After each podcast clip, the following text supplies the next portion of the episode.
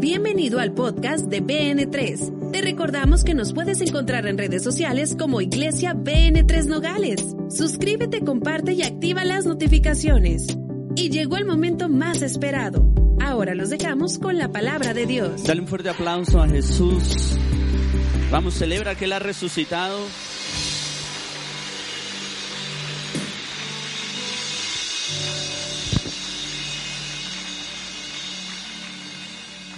Dios ama a todos. Dios ama a todos. El movimiento feminista está enojado con la iglesia porque la iglesia ha rebajado a la mujer hasta el piso. No la dejan que hable, no la dejan que se exprese. Cuando la Biblia habla otro concepto muy diferente de la mujer, habla de una mujer visionaria, empoderada, de una mujer llena de cualidades y la pone como un vaso frágil, es decir, de alto precio y de alto valor. El movimiento LGTB está enojado con la iglesia porque lo rechazan. Pero el detalle es que Jesús los ama. Y cuando tú ves la historia de un hombre que en la Biblia se llama el eunuco etíope, descubres cuando tú ves la raíz de un eunuco, era un hombre que tenía, estaba al servicio de los placeres sexuales de la corte real. Y ese hombre tenía que estar al servicio de la disposición de lo que se ofreciera. Así es que se cree muy posiblemente que era un hombre con tendencias homosexuales. Pero es ahí donde a Felipe le dice, ¿qué impide que yo sea bautizado? Y él le dijo, nada. El que creyere y fuere bautizado será salvo. Ah, no sé si usted me está entendiendo. Son, son temas tabús. Y Jesús ama a todos y nos perdona a todos porque su palabra es fiel y dice, todo el que invocare el nombre del Señor será salvo. Toca a tu vecino y dile, si invocas el nombre del Señor será salvo. Dice la Biblia, sean ricos, sean pobres, sean etíopes, sean persas, sean lo que sean, serán salvos. Y eso a mí me encanta de Jesús. Ahora, yo quiero decirte algo, hay una diferencia entre ser salvo y entrar al llamado y al propósito de Dios, porque la Biblia nos llama y nos dice que muchos serán llamados y pocos serán los escogidos, pero nunca dice que no serán salvos. Dice, todo el que invocare el nombre del Señor será salvo. Pero dentro de los salvos hay algo que se llama el llamado. Y entonces dice, muchos de los que fueron salvos serán llamados. Pero dentro de esos muchos que fueron salvos va a haber un poco que van a ser llamados y de esos llamados va a haber otro poco que van a ser los escogidos. Entonces, ¿por qué nosotros peleamos por la santidad? ¿Por qué nosotros peleamos por cuidar nuestra vida, cambiar nuestros destinos, cambiar los principios en nuestra vida? Porque queremos ser escogidos dentro de los llamados. Yo quiero que mi vida tenga un propósito más allá. Pero de que todos seremos salvos, todo el que invocare el nombre del Señor será salvo. Salvo. Vamos, dale fuerte ese aplauso. Si lo crees, dáselo fuerte al Señor. Estoy feliz que eh, de último momento teníamos una serie para este mes y, estábamos viendo el tema de la Semana Santa y dije, no, ¿sabes qué? Vamos a iniciar y le vamos a dar seguimiento a la tradición. Empezamos el domingo pasado con Domingo de Ramos y continuamos eh, esta semana trayendo una pequeña conmemoración en las redes acerca de lo que era el sacrificio de Jesús, del día que fue entregado, del día que Él murió. Y hicimos algo especial, yo nunca lo había hecho, las siete palabras de Jesús. Siempre tenía la inquietud de hacerlo, pero teníamos otra serie en ese momento y no lo hacía. Pero hoy decidimos hacerlo y yo estoy contento porque he recibido testimonios de familias que se reunieron alrededor de un dispositivo, de un celular, de una computadora, estaban fuera, estaban en la playa y dijeron, hey, vamos a darnos media hora de tiempo y se, rodearon ahí en, a un celular y ayer estaba recibiendo testimonio de gente que estaba aceptando a Cristo en su corazón, eh, gente que le había cerrado su corazón a Dios porque es el clásico que siempre le ha tocado ver los errores de los cristianos. Y él decía, no, yo no creo en Cristo. Pero hubo algo interesante. Cuando ellos estuvieron en las siete palabras, entendieron el amor, el significado de cada palabra y le dieron su vida a Cristo. Y para mí no hay nada más mejor que cuando alguien le da su vida a Jesús.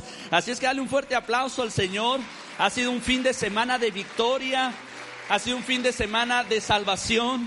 Y hoy es un domingo que todo el mundo estamos celebrando la victoria, todo el mundo cristiano. Así es que yo quiero que te des 30 segundos para darle un fuerte aplauso a Jesús que le des tus mejores palabras de amor, de agradecimiento, que le agradezcas por tu familia, le agradezcas por tus hijos, le agradezcas por tu esposo, le agradezcas porque estás soltero, le agradezcas porque tienes trabajo, le agradezcas por el carrito que apenas camina, o le agradezcas por esa casa grande que acabas de recibir, o lo que vas a recibir. Yo quiero que le des unos 20 segundos, vamos, dáselos. Dale fuerte ese aplauso, alaba su nombre. Gracias a su muerte y resurrección tenemos victoria. En el mundo tenemos aflicciones, pero Él venció al mundo y con su vencimiento nos dio victoria a nosotros. Diez, nueve, ocho, siete, seis, cinco, cuatro, tres, dos, uno. Da un grito de victoria porque Él lo hizo por ti. Amén. Qué hermosa mañana. Y quiero hablar de un tema que le he puesto por título La victoria de la resurrección. Y voy a leer un texto bastante largo, es el capítulo 24 del 13 al 36 de Lucas y dice lo siguiente, aquel mismo día, dos de ellos, cuando se refiere a dos de ellos, se está refiriendo a dos de los discípulos de Jesús, dos de ellos se dirigían a un pueblo llamado Emaús, a unos 11 kilómetros de Jerusalén, iban conversando sobre todo lo que había acontecido y sucedió que mientras hablaban y discutían, Jesús mismo se acercó y comenzó a caminar con ellos, pero no lo reconocieron, pues sus ojos estaban velados. Está hablando de la resurrección de Jesús. ¿Qué vienen discutiendo por el camino? Les preguntó se detuvieron cabizbajos y uno de ellos llamado Cleofas le dijo, ¿eres tú el único peregrino en Jerusalén que no se ha enterado de lo que ha pasado recientemente? ¿Qué es lo que ha pasado? Les preguntó. Lo de Jesús de Nazaret era un profeta poderoso en obras y en palabras delante de Dios y de todo el pueblo. Los jefes de los sacerdotes y nuestros gobernantes lo entregaron para ser condenado a muerte y lo crucificaron, pero nosotros abrigábamos Toca a tu vecino y dile, la esperanza muere al último. Nosotros abrigábamos la esperanza de que Él era el quien redimiría a Israel. Es más, ya hace tres días que sucedió todo esto. También algunas mujeres de nuestro grupo nos dejaron asombrados. Esta mañana muy temprano fueron al sepulcro, pero no hallaron su cuerpo. Y cuando volvieron nos contaron que se les habían aparecido unos ángeles quienes les dijeron que él estaba vivo. Algunos de nuestros compañeros fueron después al sepulcro y lo encontraron tal como habían dicho las mujeres, pero a él no lo vieron. Qué torpes son ustedes, les dijo, y qué tardos de corazón para creer todo lo que han dicho los profetas. ¿Acaso no tenía que sufrir el Cristo estas cosas antes de entrar en su gloria? Entonces, comenzando por Moisés y por todos los profetas, les explicó lo que se le refería a él en todas las escrituras. Al acercarse al pueblo a donde se dirigían, Jesús hizo como que iba más lejos, pero ellos insistieron, quédate con nosotros que está atardeciendo, ya casi anochece. Así que entró para quedarse con ellos, luego estando con ellos a la mesa, tomó el pan, lo bendijo, lo partió y se los dio. Entonces se les abrieron los ojos y lo reconocieron, pero él desapareció. Se decían el uno al otro, no ardía nuestro corazón mientras conversaba con nosotros en el camino y nos explicaba las escrituras. Al instante se pusieron en camino y regresaron a Jerusalén. Allí encontraron a los once y a los que estaban reunidos con ellos. Es cierto, decían, el Señor ha resucitado y se le, ha, aparecido a Simón. Los dos por su parte contaron lo que les había sucedido en el camino y cómo habían reconocido a Jesús cuando él partió el pan. Todavía estaban ellos hablando acerca de esto cuando Jesús mismo se puso en medio de ellos y les dijo, paz a ustedes. Ay, yo no sé Qué hermosa presencia de Dios hay en esta mañana. Levanta tu mano derecha y repite conmigo, Padre Celestial, tu palabra es la mejor semilla. Mi corazón es la mejor tierra. Daré fruto de esta semilla al 30, al 60 y al 100 por uno. Y al salir de este lugar, ni los problemas ni las adversidades quitarán de mí el fruto y la semilla que has sembrado. Repite conmigo, gracias Jesús por resucitar. Amén. Dale un fuerte aplauso al Señor una vez más. Dos discípulos caminaban de regreso a Maús porque se cree que ellos eran originarios de ese poblado. El contexto es que ellos iban decepcionados porque Jesús había muerto y para ellos parecía que era el fin de su historia. No había algo más agradable que un maestro te dijera que lo siguieras. Jesús les había dicho, sígueme. Y ellos podían presumir con sus amigos, con su familia, que un maestro, un rabino, alguien importante los había llamado a ser discípulos. Pero ahora venían decepcionados, habían puesto su confianza, su fe y su esperanza en ese nazareno que hablaba palabras de vida eterna. Él les había prometido no solamente una vida eterna, sino un futuro glorioso y ahora estaba muerto. Y hasta donde ellos sabían, solamente había una tumba vacía pero no tenían la evidencia de haberlo visto a Él. ¿Cuántas ocasiones nosotros no estamos como estos dos discípulos? que hemos sufrido reveses de la vida que nos orillan a caminar un nuevo sendero y ese sendero que venía lleno de sueños y de esperanza, ahora hemos tenido que regresar con la cabeza baja porque el fracaso llegó a nuestras vidas el regresar por un camino donde antes caminábamos con esperanza y futuro, pero ahora la vida nos ha golpeado tan fuerte que regresamos por ese camino que ahora es un camino de humillación, ahora es un camino donde la vergüenza inunda nuestro ser a causa del fracaso que hemos tenido.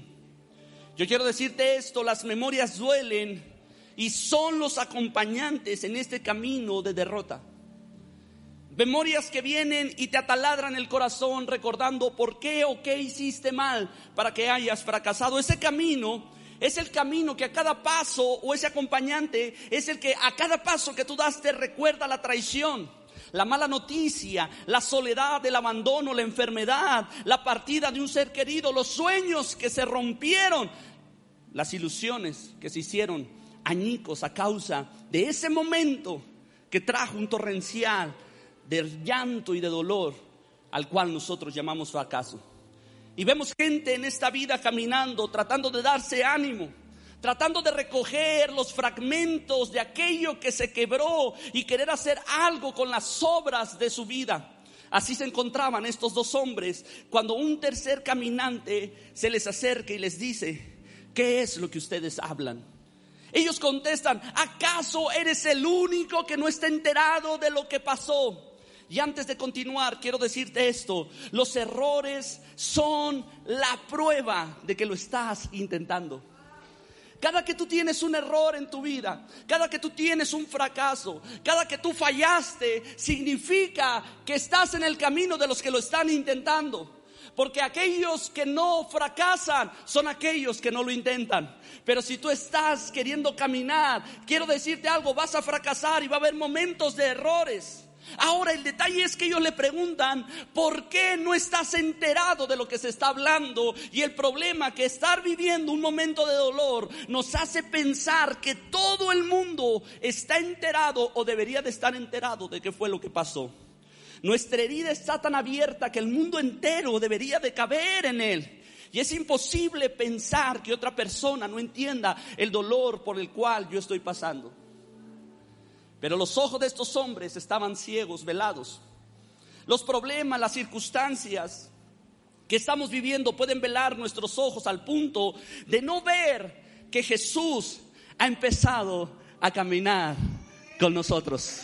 Yo quiero decirte algo, yo no sé qué dolor estés sufriendo, yo no sé qué situaciones hay en tu corazón, lo único que sé que Jesús hace días empezó a caminar de tu lado. Y si tú estás aquí, quiero decirte algo, estás aquí por una cita divina donde Él te trajo y dijo, quiero caminar contigo. ¿Alguien le puede dar un fuerte aplauso al Señor?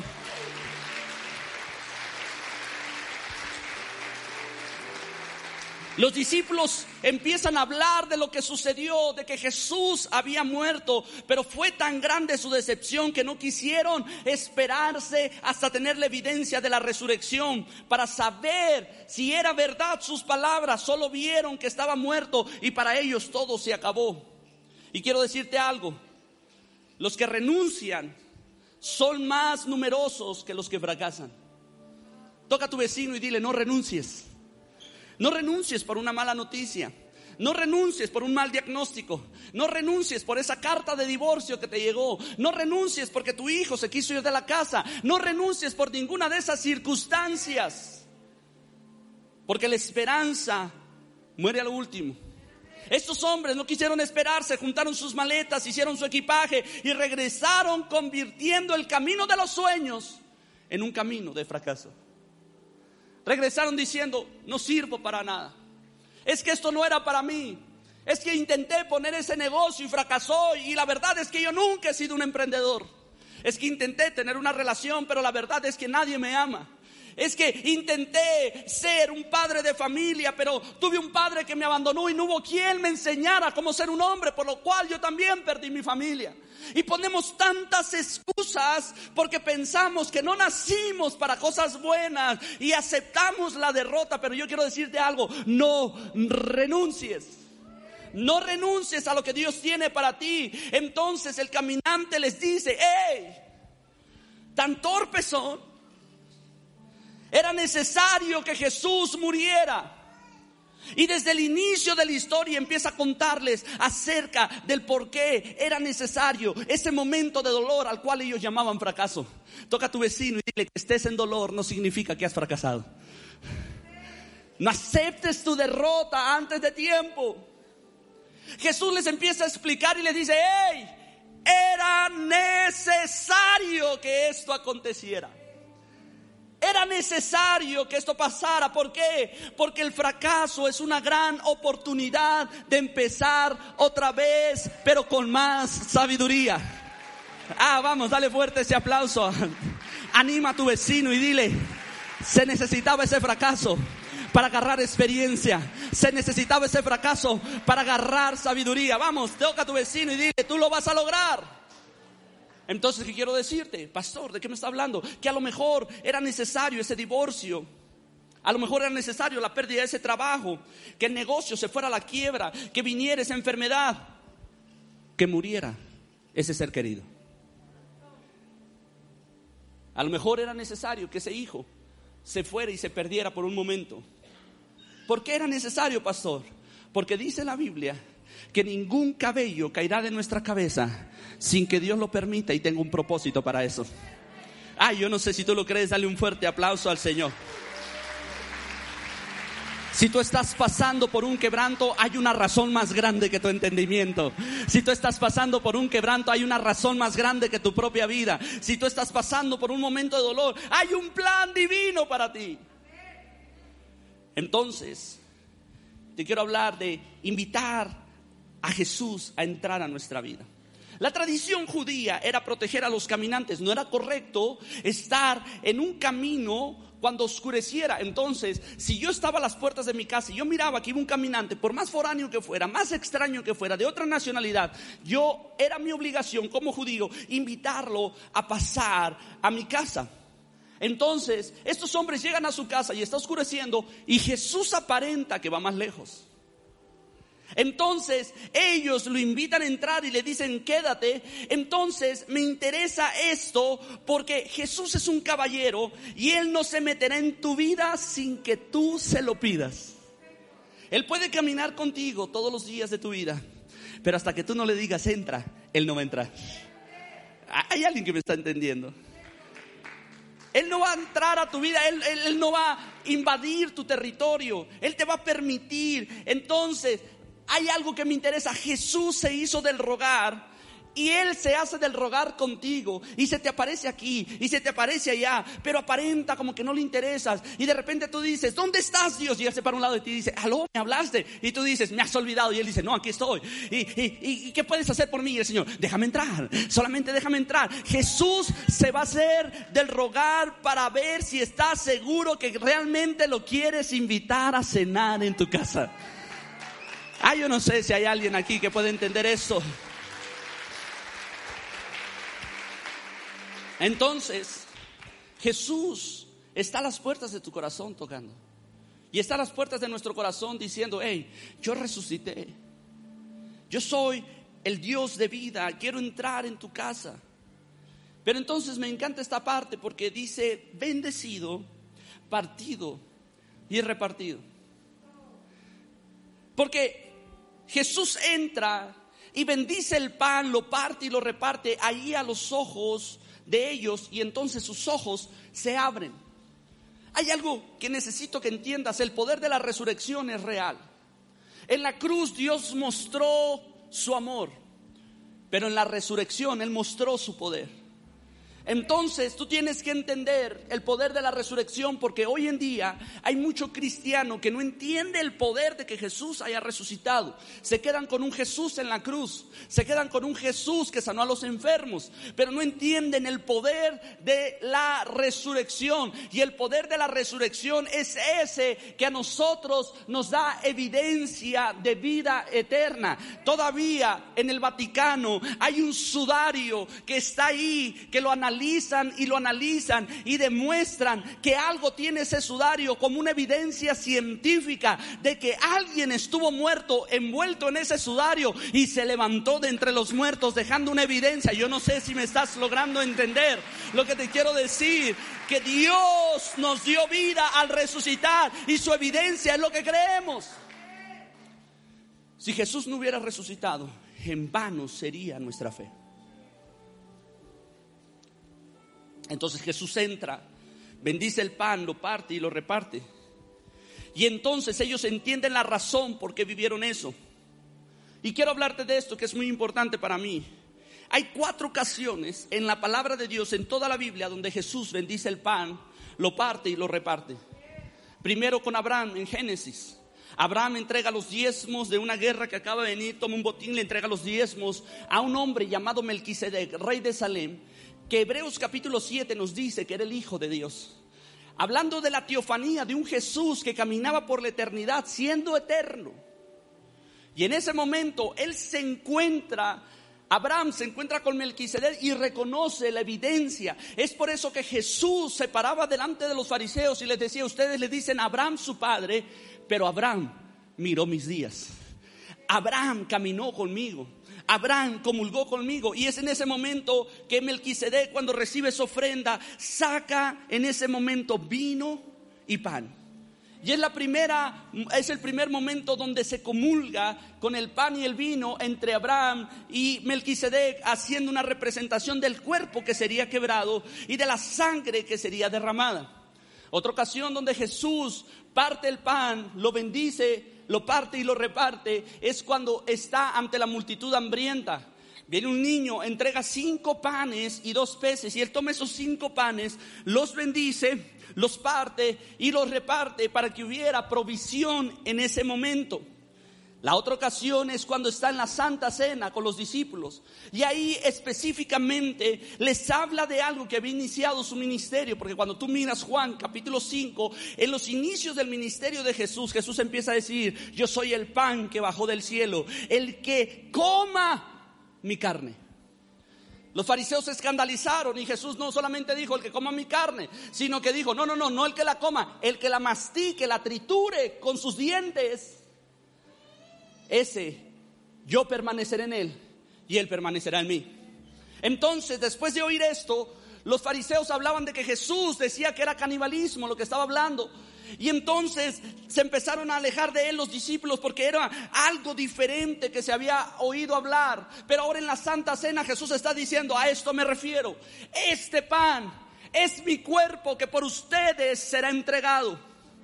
Será roto, será partido Y entonces parte el pan y le dice, hagan esto en memoria de mí. Después toma la copa y dice, esta copa es el nuevo pacto. Y esta copa significa que viene salvación y perdón de pecados y pureza y limpieza para todos ustedes. Entonces, ahora en la cuarta ocasión están ante estos dos discípulos y les está diciendo, este es mi pan. Y cuando lo parte, lo reparte, está hablándoles de lo que sería el cuerpo de Cristo, pero ahora les está diciendo, ustedes son parte del cuerpo. Por eso nosotros participamos de los sufrimientos de Jesús. Si tú te has preguntado por qué estoy sufriendo, por qué estoy teniendo problemas en mi vida, por qué hay situaciones en mi, en mi corazón que no puedo entender, lo único que te puedo decir de parte del cielo es que tú eres partícipe de los sufrimientos de Cristo, en los cuales Él también tiene una victoria para ti. Lo que Jesús les está enseñando a estos discípulos es, hey, yo conozco tu fracaso, yo conozco tu dolor, yo sufrí todas tus culpas, todos tus dolores en la cruz del Calvario para que se cumpliera Isaías capítulo 53, despreciado y desechado entre los hombres, varón de dolores, experimentado en quebranto, y como que escondimos de él el rostro, fue menospreciado y no lo estimamos.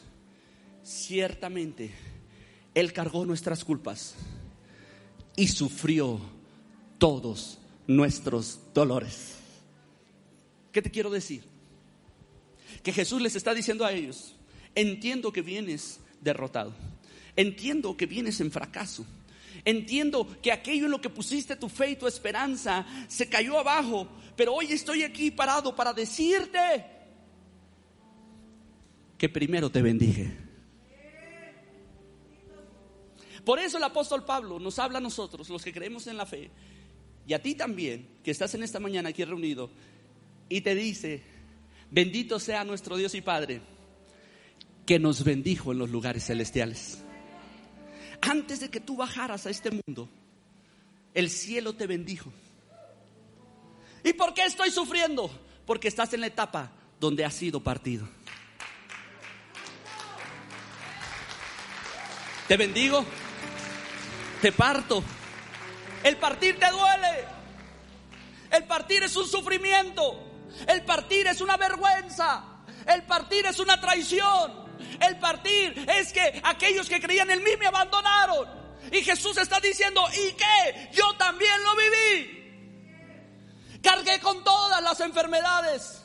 Cargué con todas las traiciones. Cargué con todos los dolores, cargué con todas las desesperaciones. Yo fui bendecido por mi Padre, fui partido y repartido para salvación. Pero ustedes discípulos han sido bendecidos por mi Padre, están partidos en el sufrimiento y vas a ser repartido para ser bendición de mucha gente. Porque tu experiencia significa que mañana vas a poder levantar tu cara y decirle al mundo, mi Dios es fiel, mi Dios es real, mi Dios vive, mi Dios me salvó, mi Dios me libró, mi Dios me dio la fortaleza y la sabiduría para salir de ese problema. Alguien tiene que celebrar al Padre aquí.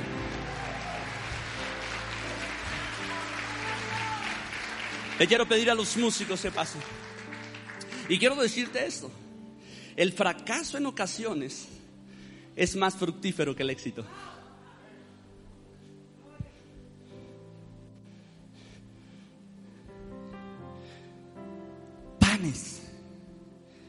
De cebada, partidos y repartidos.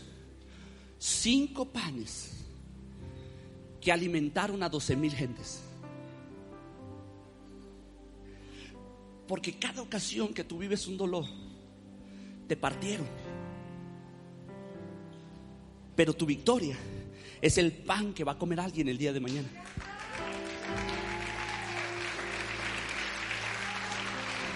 Y de esa partitura comen cinco, comen cuatro, comen diez, comen veinte. Y cuando tú te levantas y das testimonio y los vecinos te ven y dicen, ¿quién es ese? Hey, yo miré que su matrimonio estaba fracasando. Yo miré que su marido la abandonó. Yo miré que su padre los dejó. Yo miré, yo miré. Pero hoy los veo bendecidos. Hoy los veo alegres. Hoy los veo llenos de vida. Hoy los veo. Te das cuenta que mi fracaso es mejor que el éxito. Porque en mi fracaso entendí que era partido, pero era repartido. En esa ocasión donde le fallé a mi Dios y caí en un pecado. Y la gente me señala y dice que no eras cristiano. Sí, fracasé, pero estoy siendo partido. Pero mañana voy a ser repartido. Mañana yo voy a hablar de cómo mi Dios me redimió, cómo mi Dios me levantó, cómo mi Dios me sacó de la ceniza, cómo mi Dios me sacó de la vergüenza. Y siete veces cae el justo, pero siete veces es levantado. Cada vez que caigo, cada vez me parten. Cada vez que me levanto, me reparten. Cada vez que caigo, me parten. Cada vez que me levanto, me reparten. Y soy un testimonio de vida de que mi Dios es real, de que mi Dios me ama, de que mi Dios es fiel, de que mi Dios camina conmigo, de que mi Dios está en todo momento, que no me ha dejado, no me ha desamparado, que su palabra es sí amén para siempre. A su nombre sea la gloria, a su nombre sea la gloria. ¿Por qué? Porque me partió y me repartió, no sin antes bendecirme.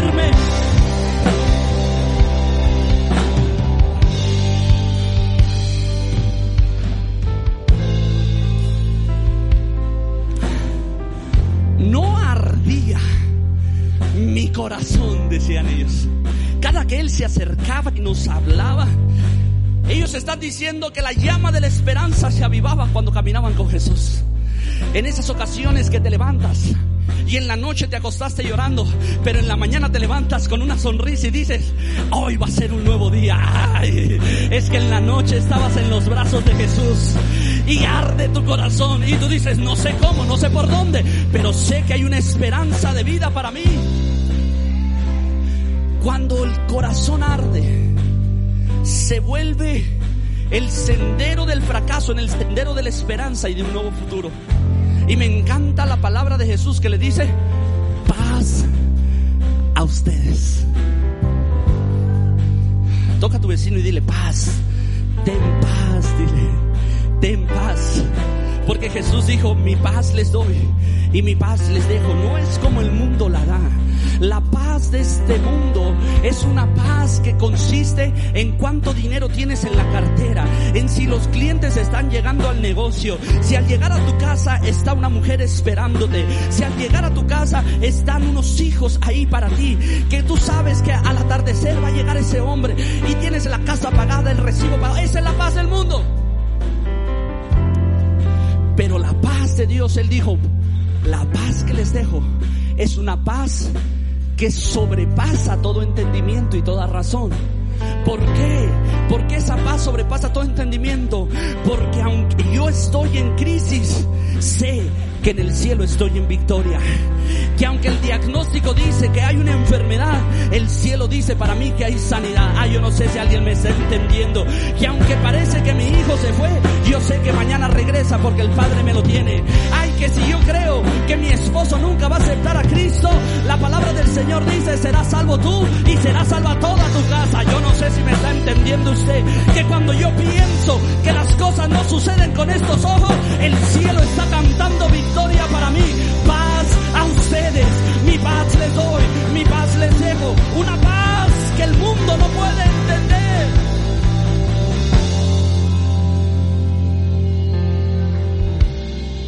Cada fracaso le enseña al hombre lo que necesita aprender para vivir una mejor temporada. Oh, siento a Dios aquí.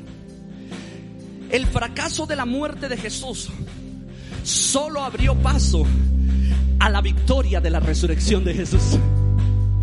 Todos dijeron, murió, fracasó. Eh, permíteme tantito. Hay algo más grande que viene. Te mostré mi amor.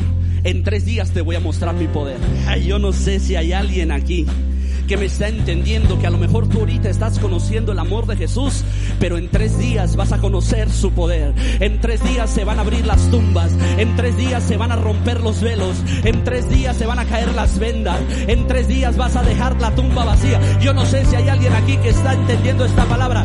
Yo profetizo en el nombre del Padre, en el nombre del Hijo y en el nombre del Espíritu Santo que de aquí a tres días se abren puertas que habían estado cerradas, se abren finanzas que habían estado cerradas, se abren oportunidades que habían estado cerradas, se restauran familias, se restauran matrimonios, se restauran los hijos, se restaura tu vida personal, viene sanidad en el nombre del Padre, del Hijo y del Espíritu Santo. Si tú lo crees, da un grito de victoria.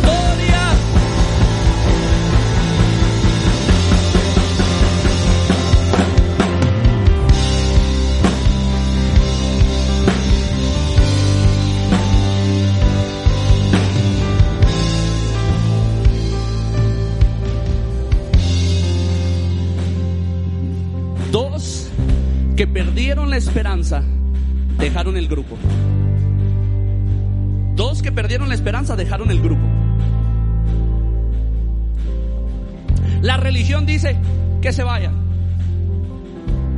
Jesús va y dice, yo camino con ellos. ¿Sabes por qué? Porque Jesús dijo en Juan 17, verso 12, mientras estaba con ellos, le dijo al Padre una oración que le hizo al Padre, mientras yo estaba con ellos, los protegía y los preservaba mediante el nombre que me diste.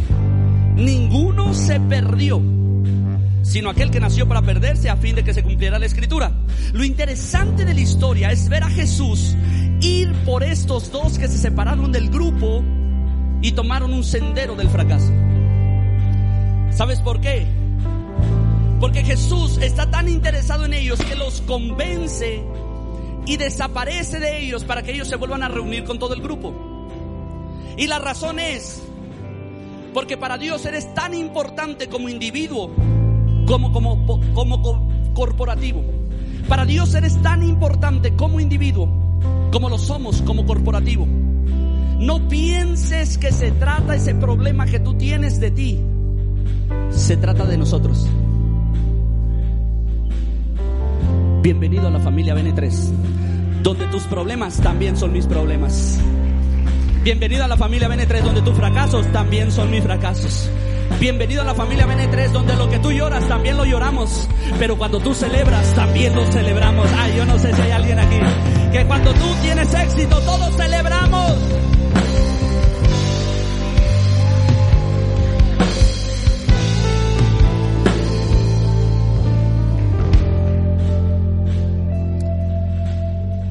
La primera reunión siempre me saca la sopa. De BN3 que se compró un boleto de 39 pesos y se, se sacó una Cheyenne 2022 equipada, la Booster, ¿sabe qué se llama? Arriba de millones de pesos. No he visto a alguien en BN3 teniendo envidia diciendo, mmm. a todos parece que nos regalaron una camioneta 2022. Todos andamos celebrando. ¡Eh! Se sacó, mi carnalito se sacó la droga,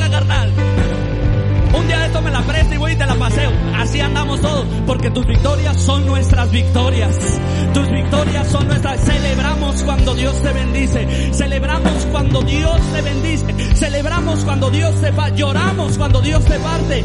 Pero cantamos victoria cuando Dios te reparte para otros. Yo no sé si hay alguien que puede darle un fuerte aplauso al Señor. Vamos, date 10 segundos para adorar el nombre del Padre. Gracias por tu amor, Dios. Date cinco segundos para adorar el nombre de Jesús. Te adoramos Jesús, gracias por la cruz y gracias por esa tumba vacía. Y date otros cinco segundos para celebrar al Espíritu Santo que lo resucitó de entre los muertos y hoy vive con nosotros y hoy está dentro de nosotros. Vamos, levanta tus manos.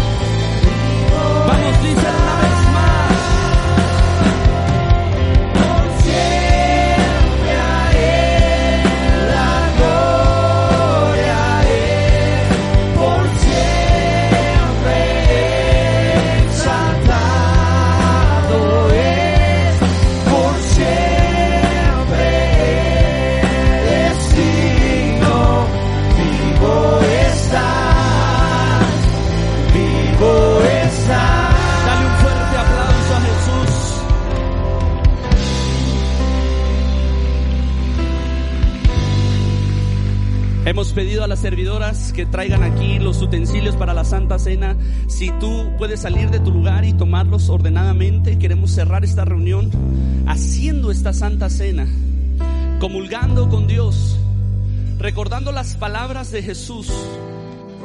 A los niños en Vida Kids, los maestros les están dando ahorita los utensilios.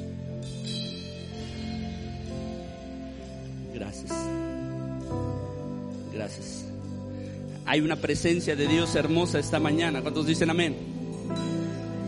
Celebramos que Él resucitó. Oh Padre Dios, te damos gracias.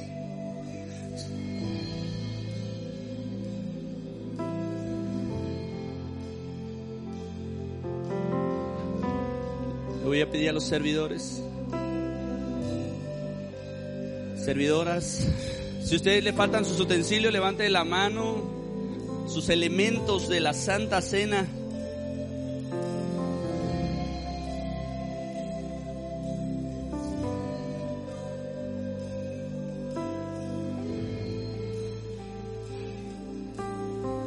Siento al Espíritu Santo en esta reunión, abrazándolos.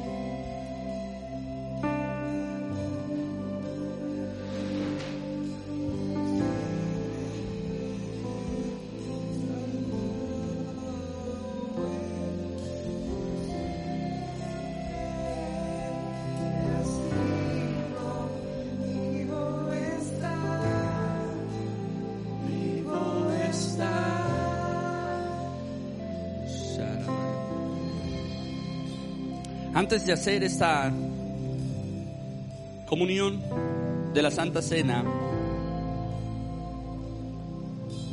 cierra tus ojos y todos vamos a orar. Si tú vienes por primera, segunda, tercera vez, y vamos a abrir las puertas de nuestro corazón a Jesús. Yo quiero decirte algo, Jesús ha caminado siempre a tu lado. Siempre, por eso hay situaciones donde tú dices, ¿cómo salí de esta? Jesús estaba ahí contigo. Pero hoy vamos a dejarlo entrar en nuestro corazón. Y antes de comulgar, vamos a hacer esta oración.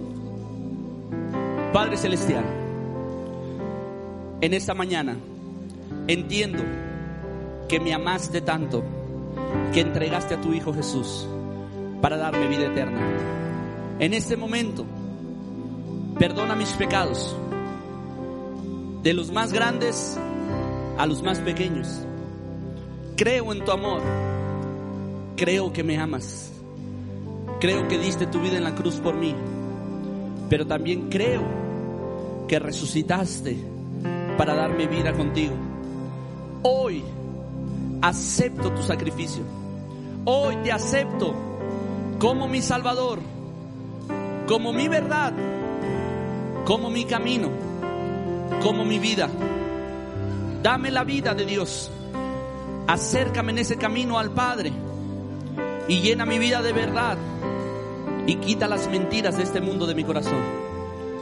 Hoy te entrego mi corazón y te reconozco como mi suficiente Salvador. Amén y amén. Les iba a decir que aplaudieran, pero trae las manos.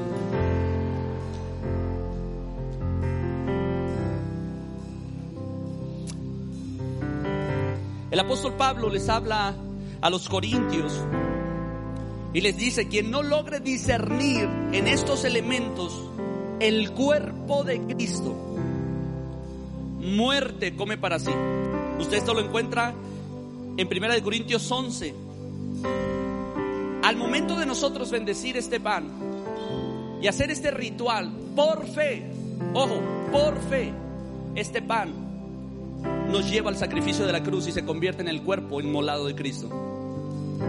Y la sangre se convierte en su sangre, no literal, por fe. Es lo que yo creo. Es lo que la Biblia dice. Pablo les habla en el capítulo 11 y les dice, quien no logre discernir en esto el cuerpo de Cristo.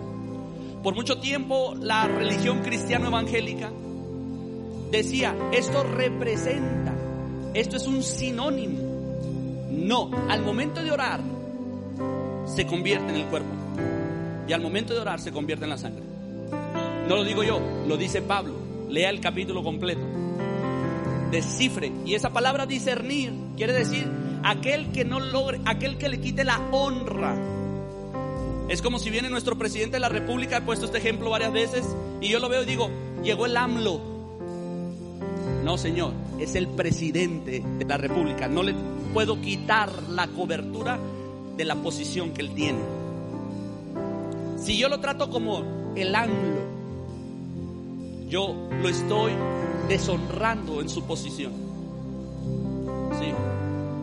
Entonces, eso es lo que está diciendo. Si tú le quitas esa investidura a esto que va a suceder, muerte comes para ti. Dice, por eso Pablo asegura y dice, por eso entre nosotros hay muchos débiles, enfermos y otros han muerto.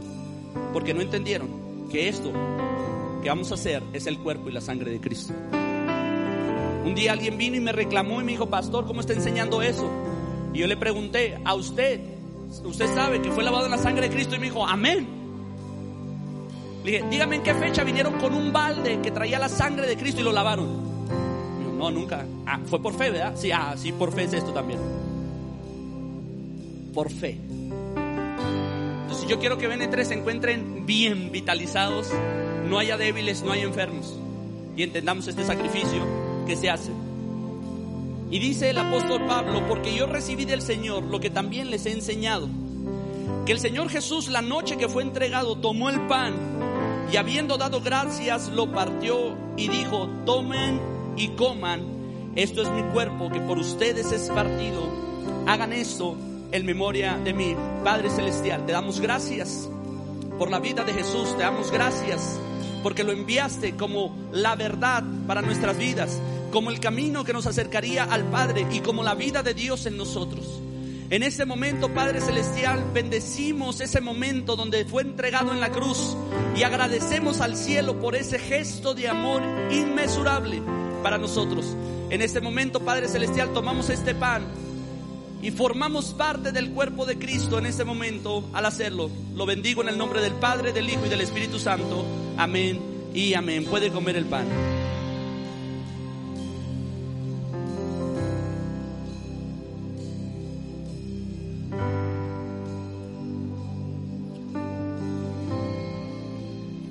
Asimismo, tomó también la copa después de haber cenado diciendo, esta copa es el nuevo pacto en mi sangre.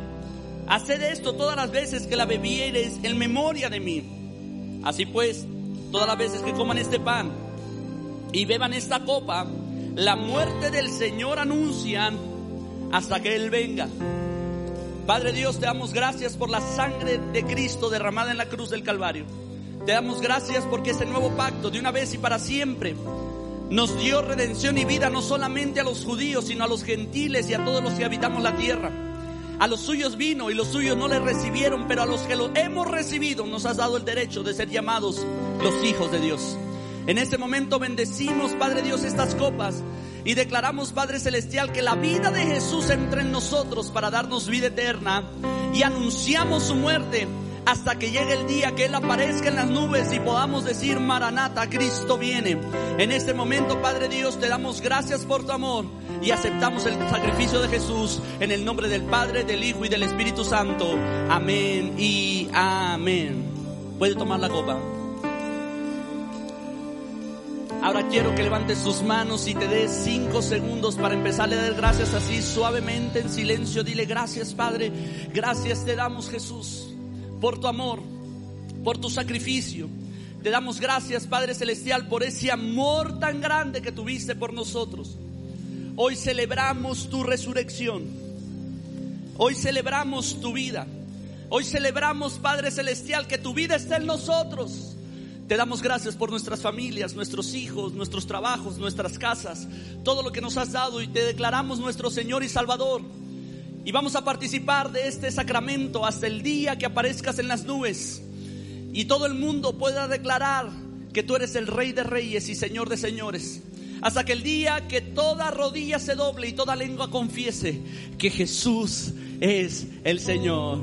Amén y amén. Le podemos dar un fuerte aplauso al Señor.